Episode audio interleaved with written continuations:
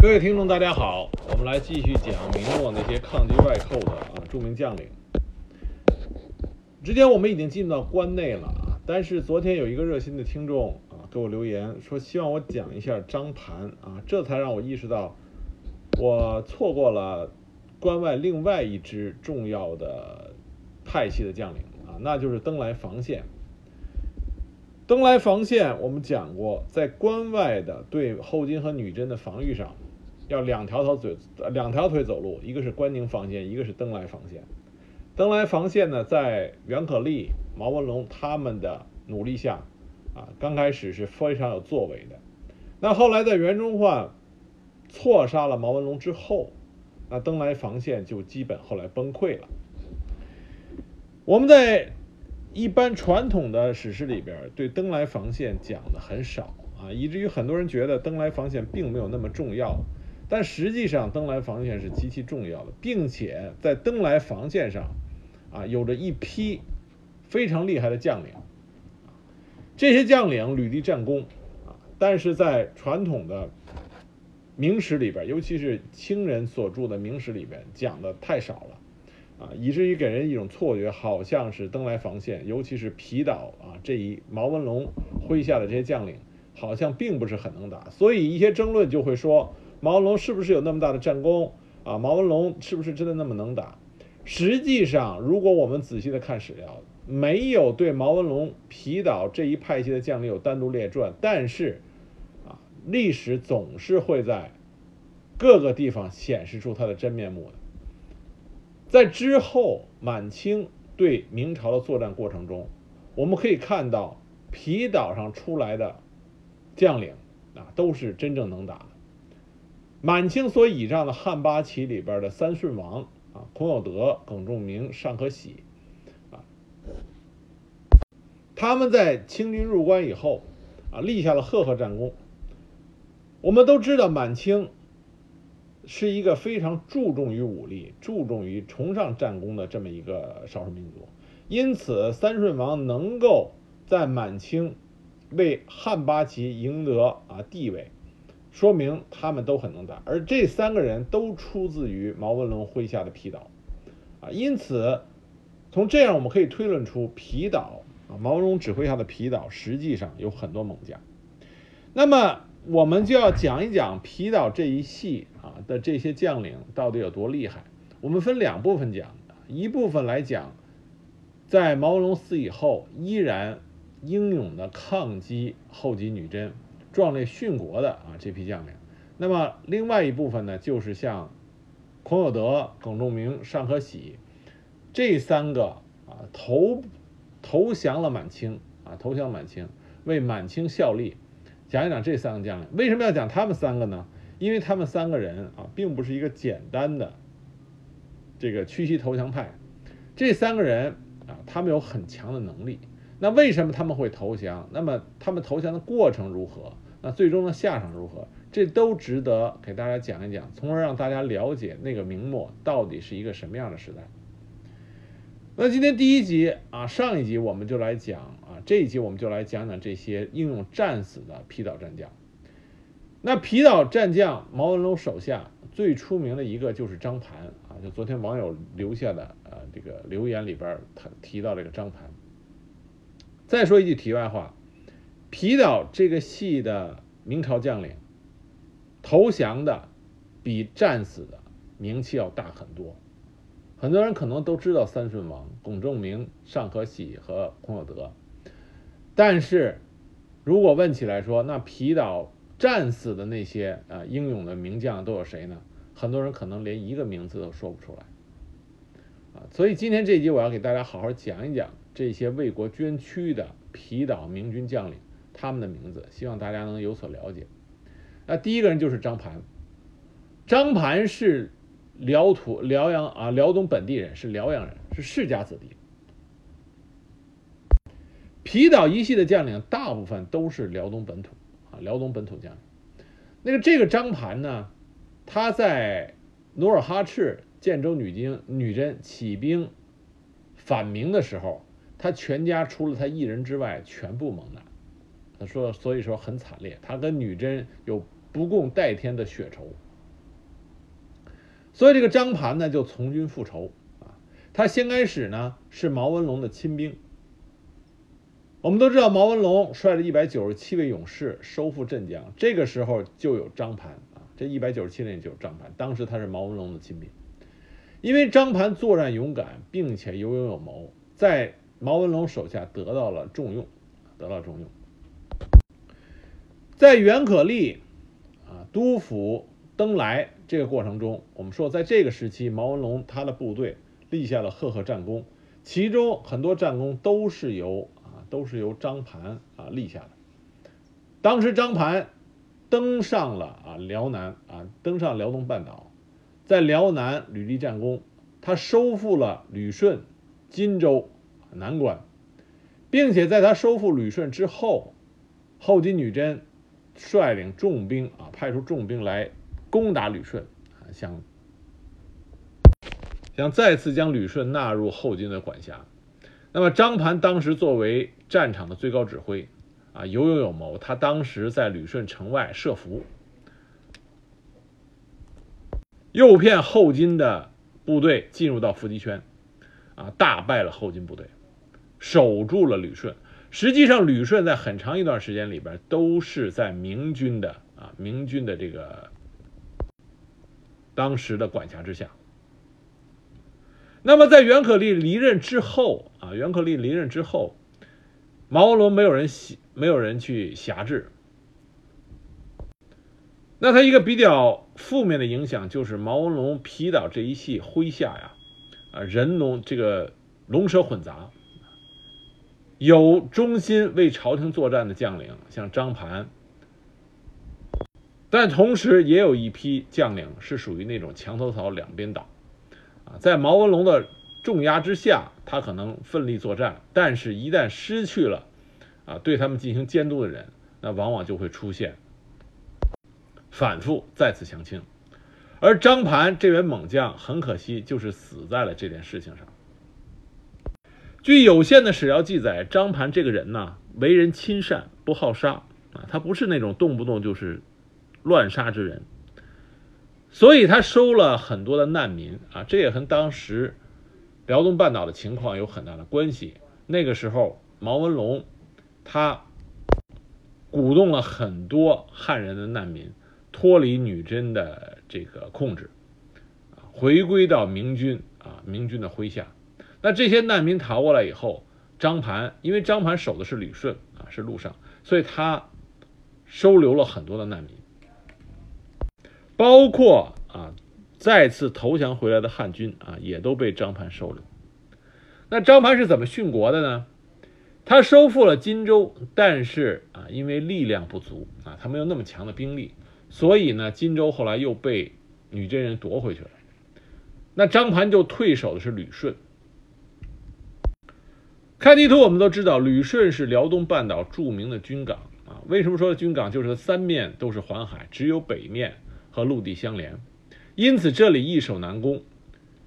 张盘就守在了旅顺，为明军，尤其是毛文龙他的皮岛部队，在陆地上啊，辽东半岛陆地上守住了这么一个登陆点，滩头阵地，并且张盘当时啊管理旅顺，经营旅顺经营的很好。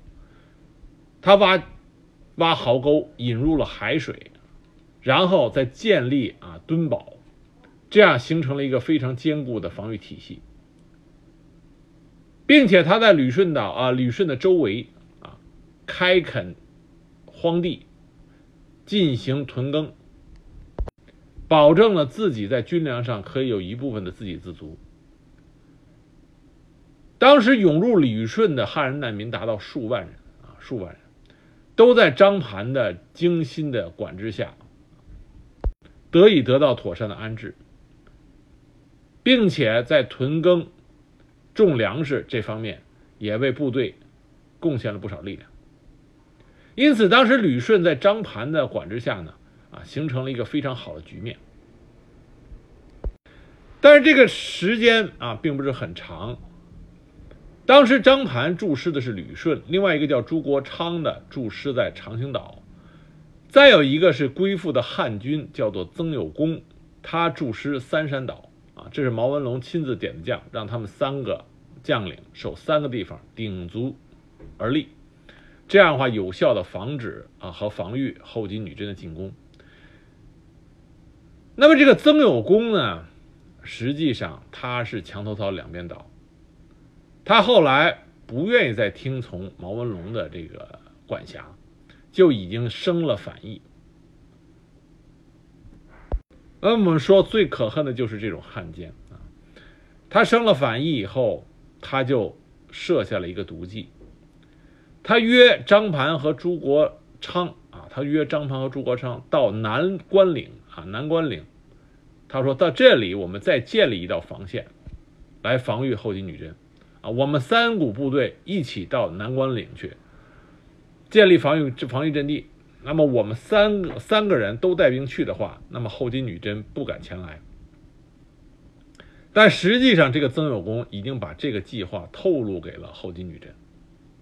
所以，当张盘和朱国昌两个人率部队到达了南关岭的时候，这个曾有功并没有去，这样就使得明军当时的力量啊就开始就被减弱了。而后金女真早有啊早有埋伏。当时后金女真的铁骑就来了，把张盘和朱国昌的部队团团围住。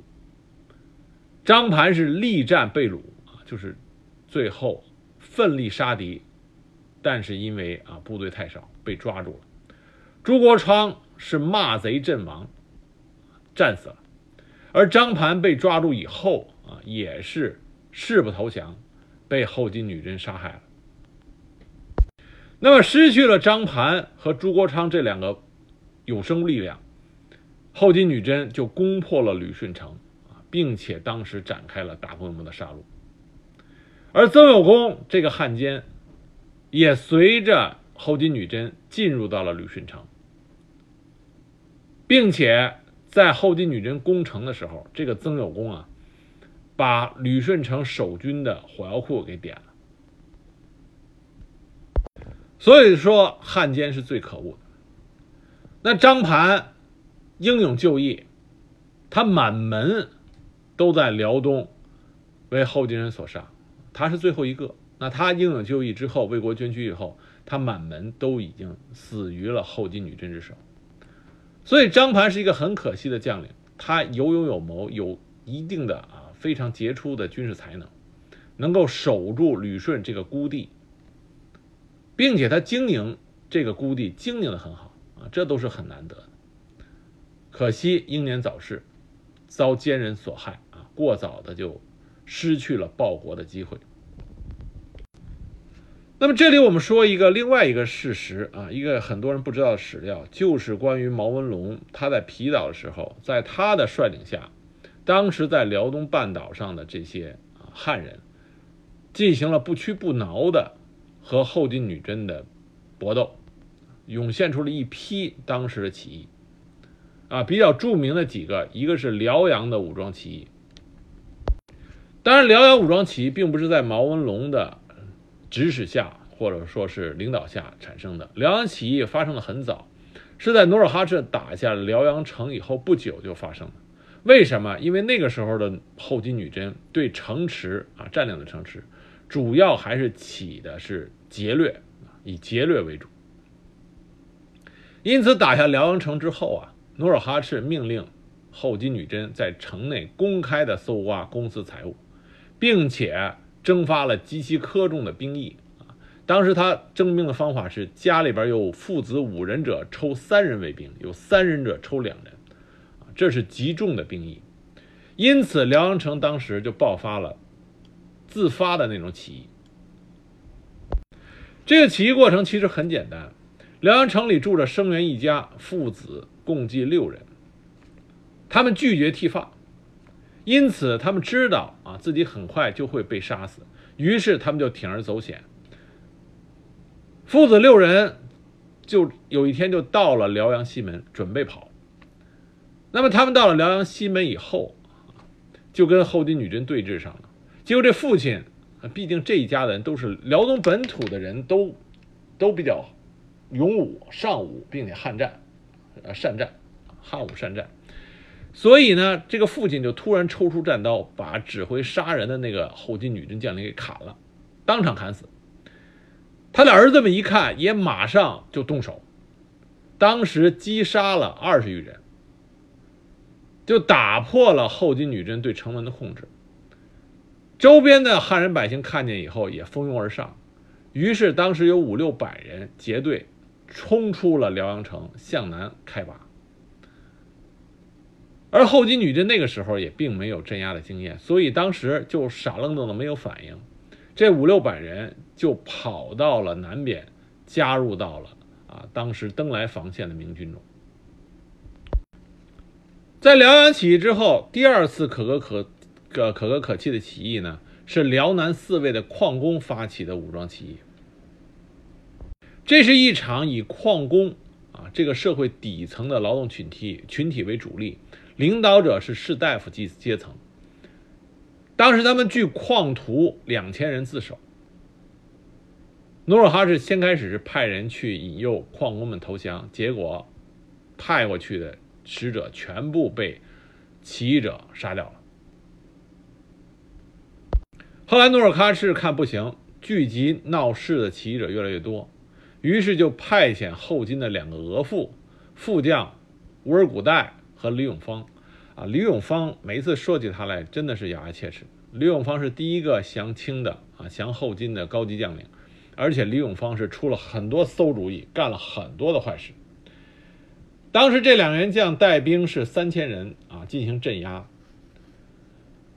而矿工们，起义的矿工们当时是英勇杀敌，坚强不屈，有数万人尽遭李永芳毒手，再有万余人逃入了朝鲜。在整个战斗过程中，这些矿工们和辽南的屯军啊，就和实际上就是登莱防线的在辽南的这些啊明军部队配合，几次打败了近剿的后金军，使后金军当时战死人不少。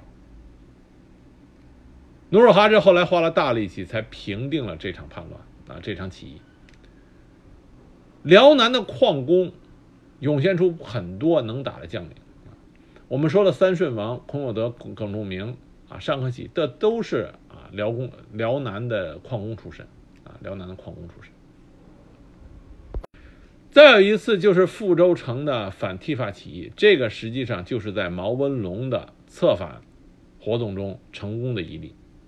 当时在他的策动下，富州守将叫单进忠决定归属明廷。那么，在后金得到消息，开始大举进攻，进行围剿的时候，那么这位单进忠就聚集了辽人数万，退到了长山岛啊，坚持抗战。当时进入长山岛的辽东军民有五万多人。那努尔哈赤派遣的是谁？派遣的是蒙古尔泰以及呼尔汉率领后金军进行对长山岛的围剿。后来起义失败，后金军拿下了长山岛，屠杀了军民两千人，俘获逃民一万多人，啊，这一万多人后来都成为了满清的奴隶。那么还有一次关外的著名起义，就是十三山啊，十三山武装起义，那是发生在广宁大败，熊廷弼和王化贞。把关外的老百姓啊一起都带入关内，就放弃了整个山海关之外的当时的辽东土地。那么有一些老百姓没有跟得上啊熊廷弼、王化贞他们的撤退，又不愿意接受后金女真的啊统治，所以他们就逃进了十三山。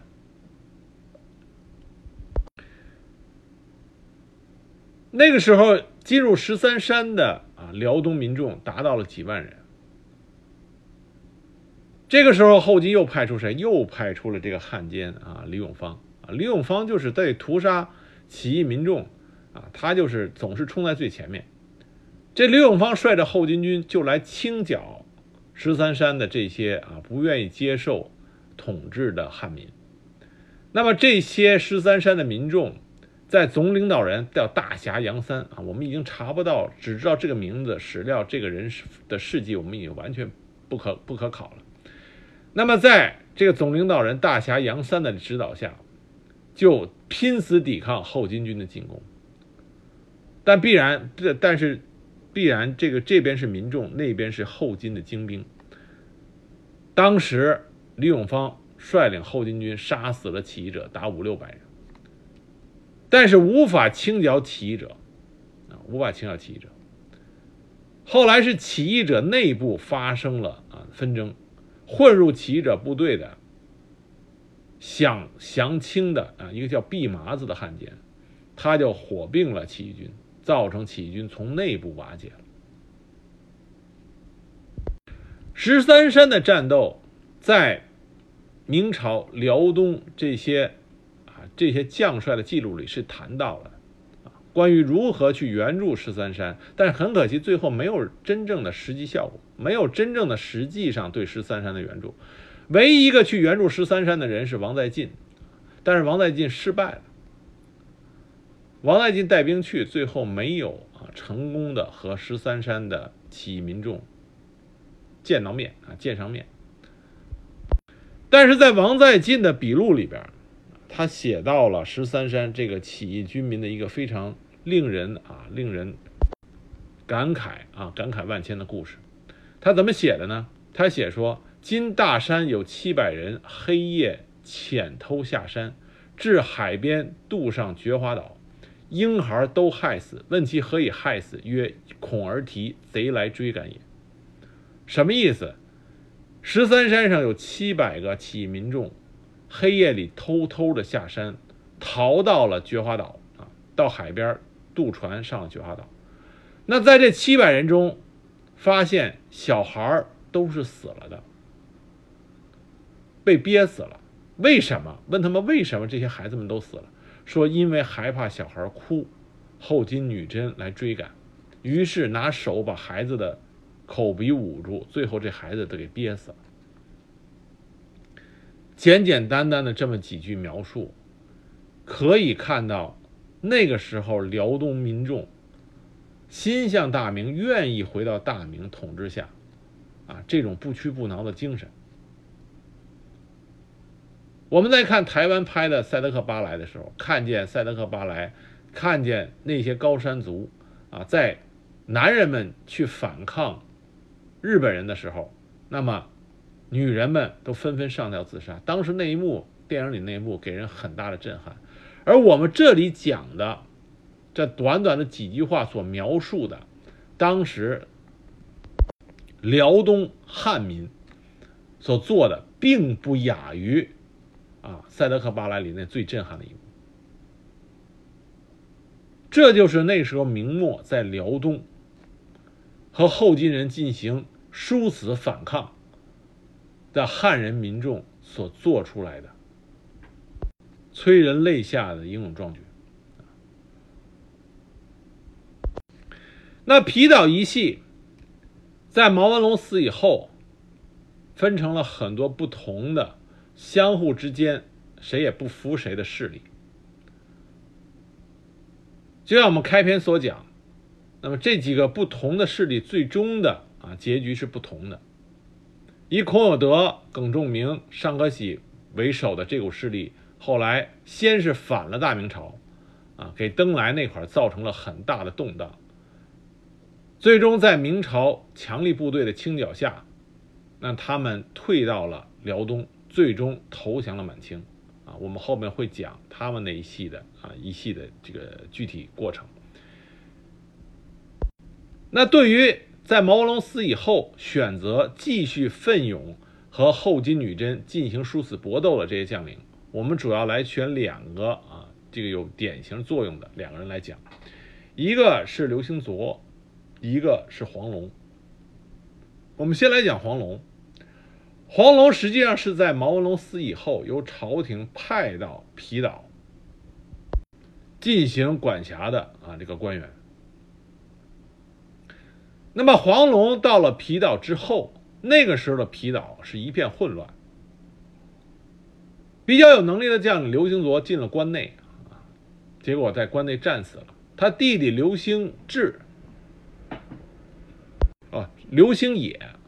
冶金的冶刘兴野呢，在皮岛上杀死了另外一个著名的将领叫陈吉胜啊，用诡计杀死了陈吉胜。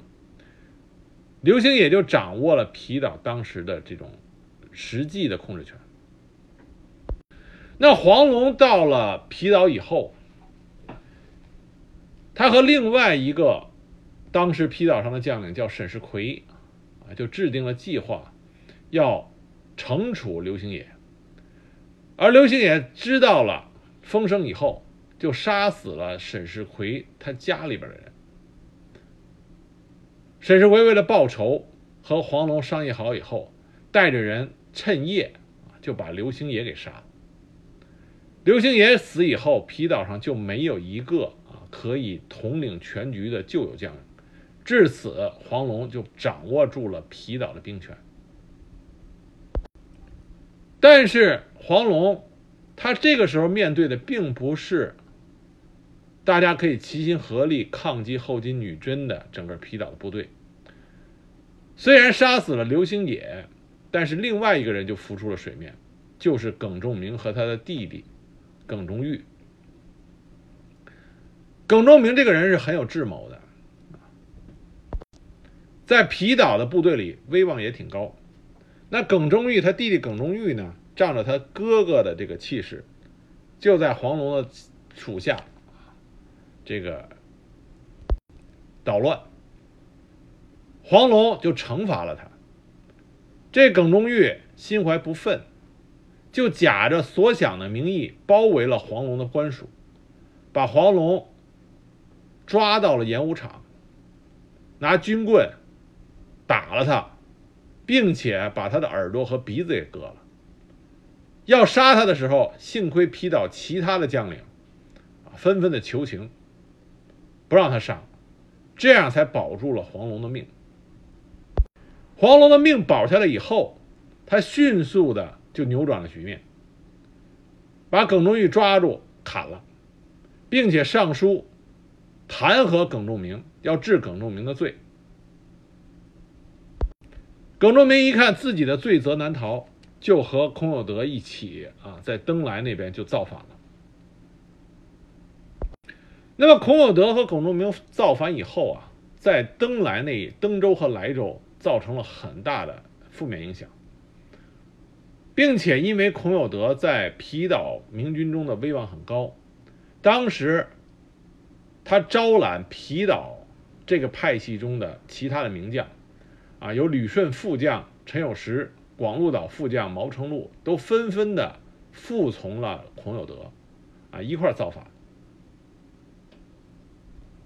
当时黄龙呢，倚仗尚可喜、金生桓等人，稳定住了皮皮岛局势。稳定住皮岛周边，就是辽东半岛沿海的当时明军掌握的诸岛，使得孔有德不能够从容的对阵，在登州、莱州不能从容的对阵从山东半岛这个路上过来对他进行清剿的明军部队。那孔有德意识到，黄龙占的是他啊，是孔有德所设想的自己的退路啊。孔有德已经早有安排，他知道如果在登州、莱州没有办法打开局面的话，他是要从海上撤到辽东半岛，最终去降清啊，这是孔有德设计好的退却路线。可是黄龙断的就是他这个后路，于是孔有德就把黄龙的母亲、妻子和儿子抓住，威胁黄龙，你让开我的退路。结果黄龙当时根本就不受啊孔有德他们叛军的威胁，最终孔有德和耿仲明被山东半岛对他们近剿的明军部队击败，于是孔有德和耿仲明就乘船渡海向辽东半岛退却，而黄龙早有准备，他知道孔有德必然是会被从山东半岛击退。那么他的退路只有奔向辽东半岛，而他去辽东半岛必然经过的就是哪儿？就是旅顺。于是黄龙组织部队，在孔有德退却的路上，对叛军加以攻击。孔有德当时几乎就要被生擒啊，几乎被生擒。而他手下的将领，包括毛成禄、苏有功、陈光福、高志祥等十六人，都被黄龙俘获了，斩了首级一千多。因此，黄龙在清剿孔有德这支叛军的时候啊，出了大力气，并且取得了啊非常值得瞩目的战功。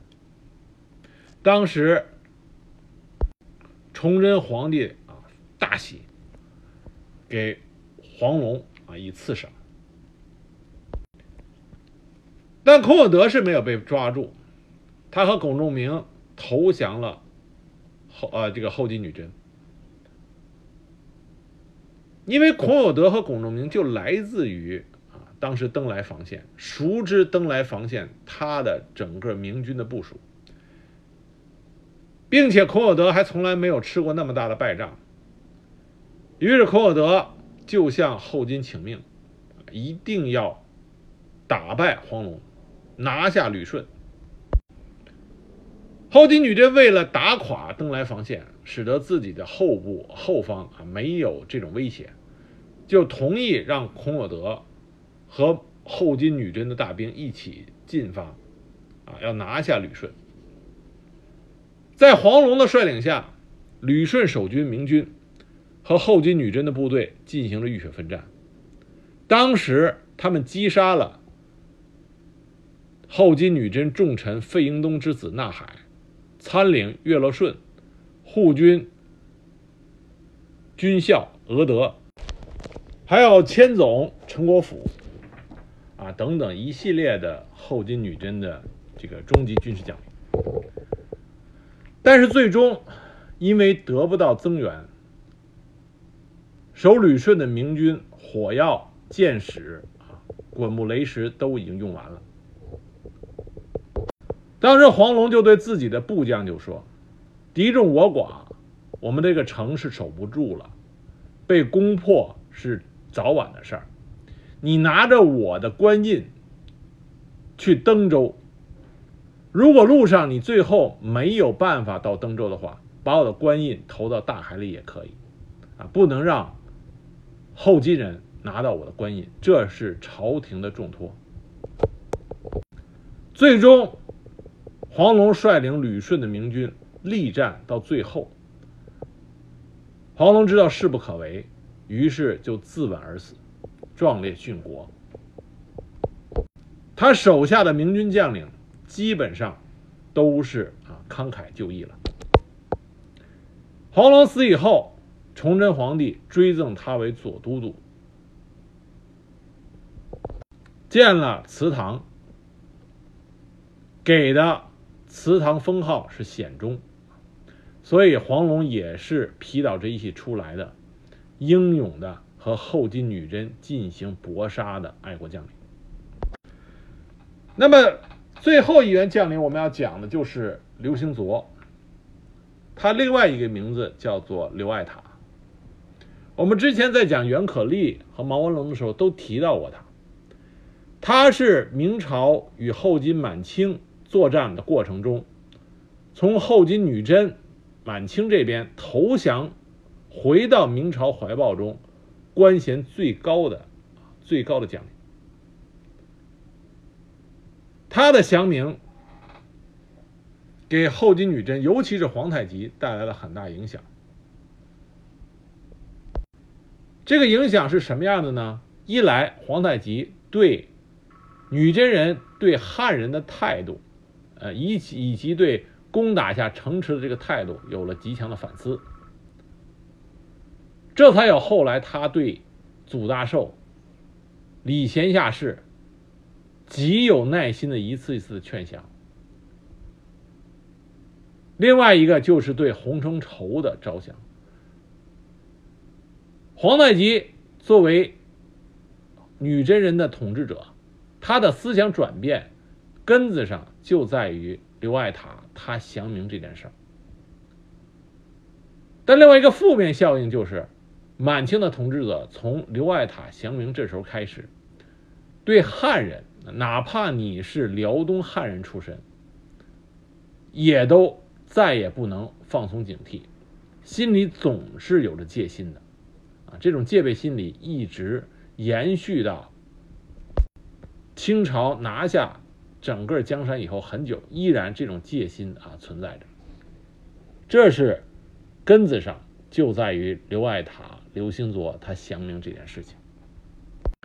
那么刘兴佐在史料里边讲的很少，实际上这个人是一个极有才能的将领。他是辽东土生土长的人，并且这个人在打仗的过程中以战胜敌人为主要目的，手段层出不穷，机智过人啊，机智过人。我们之后再讲具体事迹的时候，我们可以看出来，他这个人是属于机智过人。很多人以为刘爱塔、刘兴佐他降明。他在女真那边是一个无足轻重的中级军官啊，有很多人这么认为，实际上不然。刘兴佐在后金女真那边地位实际上是很高的。他在女真那边的名字叫刘爱塔，爱塔在朝鲜语中做海的意思，但是在满语中这是牛的意思。爱塔相当于像刘阿牛这么一个很亲切的称呼。那刘兴佐他是开原人，他曾经被努尔哈赤任命为金州、富州以及盖州三卫镇的世袭总兵。啊，在努尔哈赤时候，他给了这么高的军衔，实际上就把辽南四卫中的三位交给了他。刘兴佐这个人呢，做官非常处事很公平，行政效率很高，他很护着辽南的汉人。因此，在中下级的官员以及老百姓中，他有很高的威望。刘兴佐很受努尔哈赤赏识，同时皇太极作为在后金诸皇子里边非常崇尚汉家文化、很有战略眼光，并且有思想深度的这么一个皇子，皇太极跟刘兴佐的关系也很好。他跟刘家那哥几个是称称兄道弟的啊，他管刘兴佐的弟弟叫五哥。从这点上来看，他们之间的关系是很密切。刘兴佐因为他的能力，在后金女真那边得到重用，是所有汉官中级别相当高的，并且升的是很快的。那个时候的后金女真，完全是以个人的能力来评定一个人他官阶的高低。因为那个时候的努尔哈赤的后金女真，啊，刚刚建立自己完整的这么一个官职体系，再加上少数民族，那么互相之间的这种内斗啊，耍心眼很少，谁有能力谁就被升拔的快啊，提升的快。因此，刘兴泽他升官升的很快，但是刘刘兴泽这个人呢，他和后金女真的其他的啊。女真贵族关系非非常差，因为他护着辽南他麾下的他治下的这些汉人子民，而那个时候后金的这些贵族权贵们，女真权贵们，他们看待汉人就跟看待牲畜是一个观点。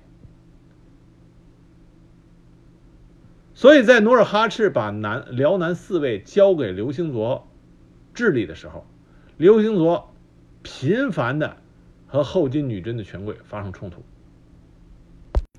这时候我们就要讲一下当时辽东汉人他们的一种尴尬的处境，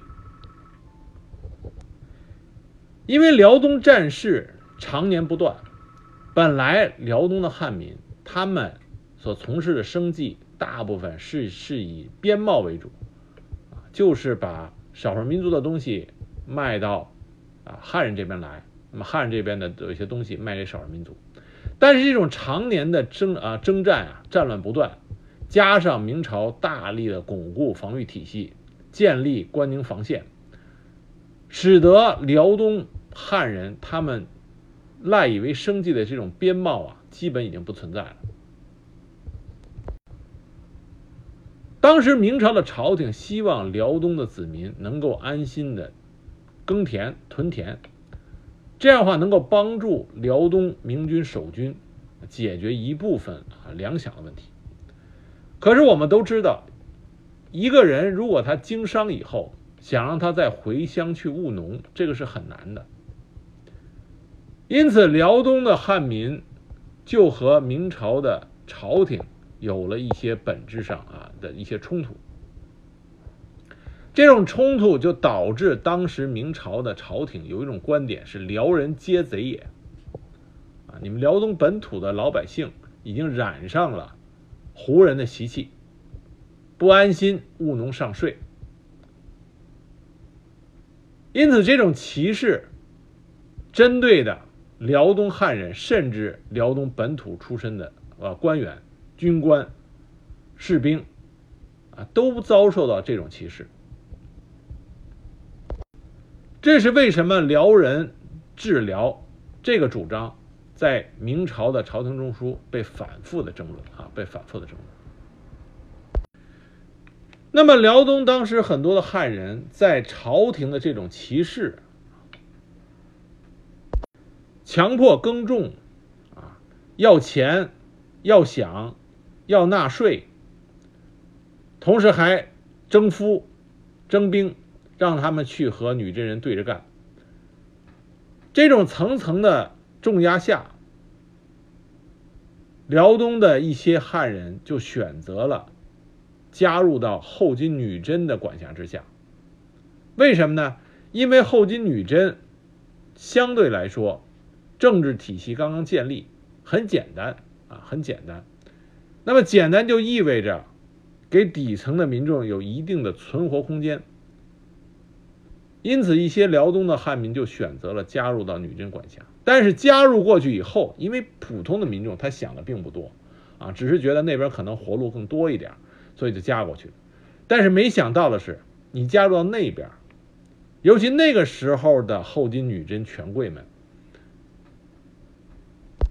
你除了这种贫富之间的压迫，更多的还再再再加上了一层，就是民族压迫。后金女真权贵根本就不把汉人当人看，因此，刘兴佐他代表的这些早期啊归附于后金女真的汉人，他们的立场就出现了动摇。到底站在哪一方才有活路，才有出路？那刘兴佐的选择就是投明。不再跟你女后金女真干了，我要回到我的出身地大明朝，帮助大明朝抗击你们这个外寇。刘兴佐本来呢是想带着傅州城一起倒向大明，可是他经验不足，他觉得自己对傅州的掌控啊是很严密的，所以他大量的联系各路的汉人，想拉的力量越大啊，这样越好。可是他忘记了，总是有汉奸，他就被一个叫做王炳的汉奸给密信告发了。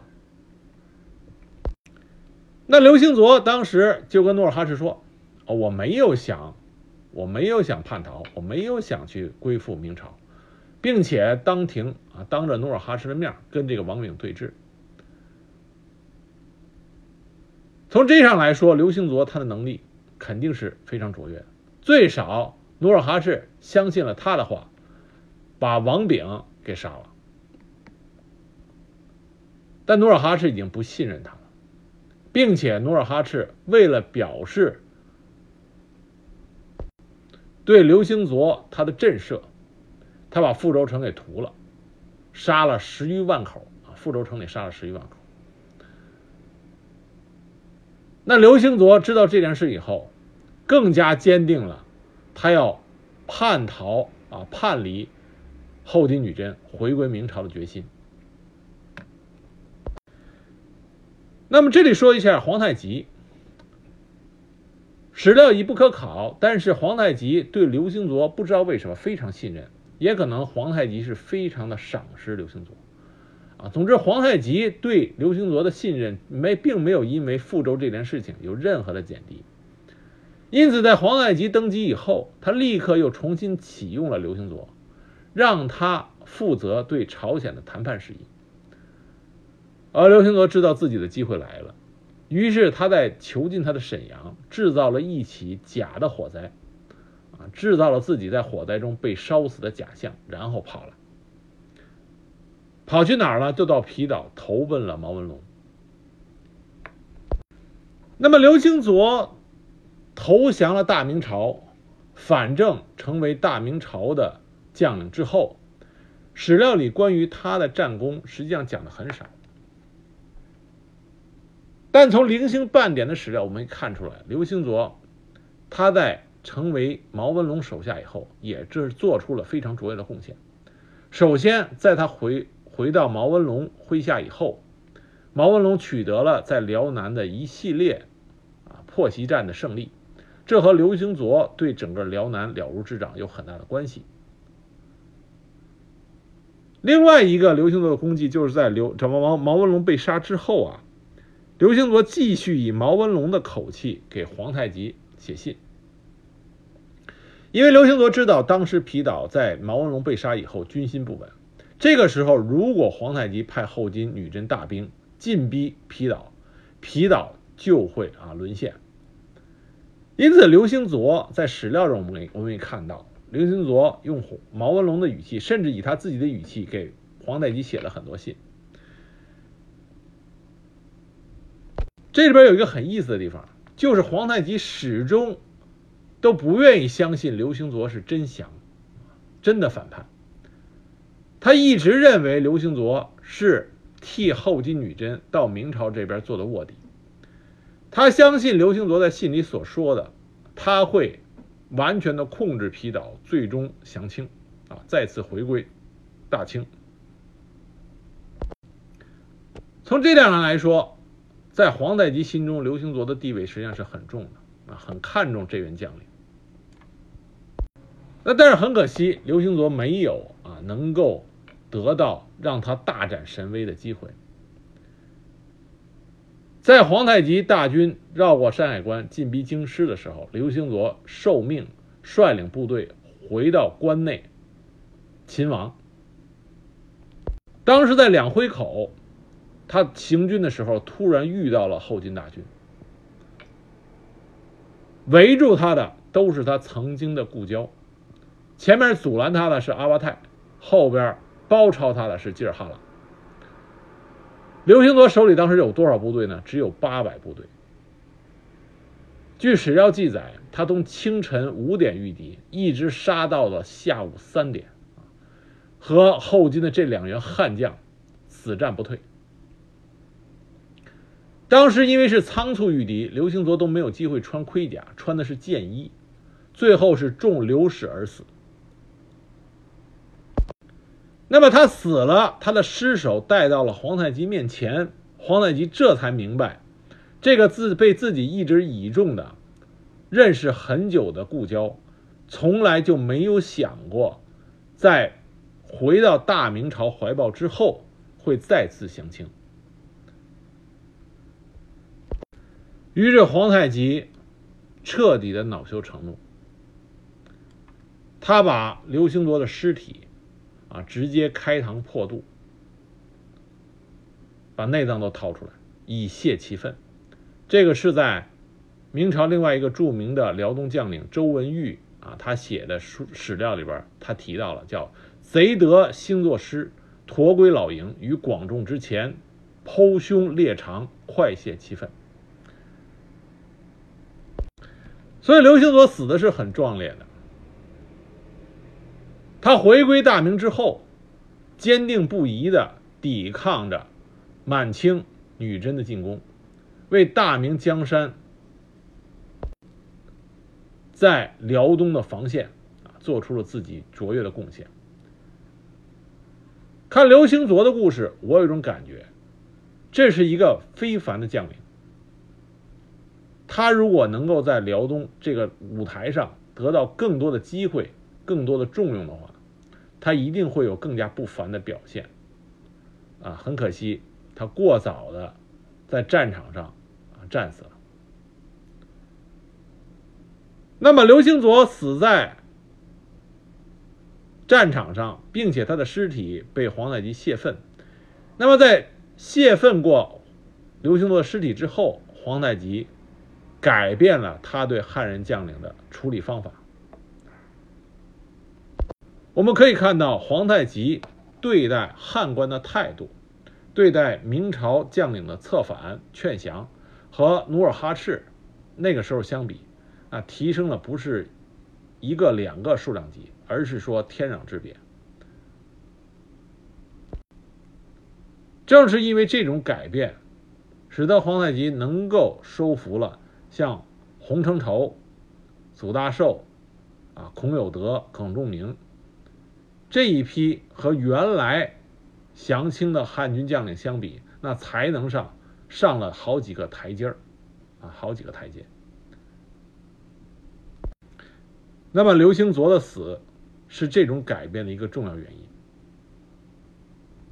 那今天我们说了，从毛文龙所率领的皮岛这一系将领中涌现出来的三个代表人物，啊，都是忠勇杀敌。最后壮烈殉国，值得我们钦佩的啊！抗击后金女真的明军将领，一个是张盘，一个是黄龙，一个是刘兴佐。希望通过我的讲解，能够让这三个可以说知道的人很少的明末抗清将领，能让更多的人知道曾经。有这三位为着大明江山社稷啊奋勇杀敌、壮烈捐躯的啊爱国将领。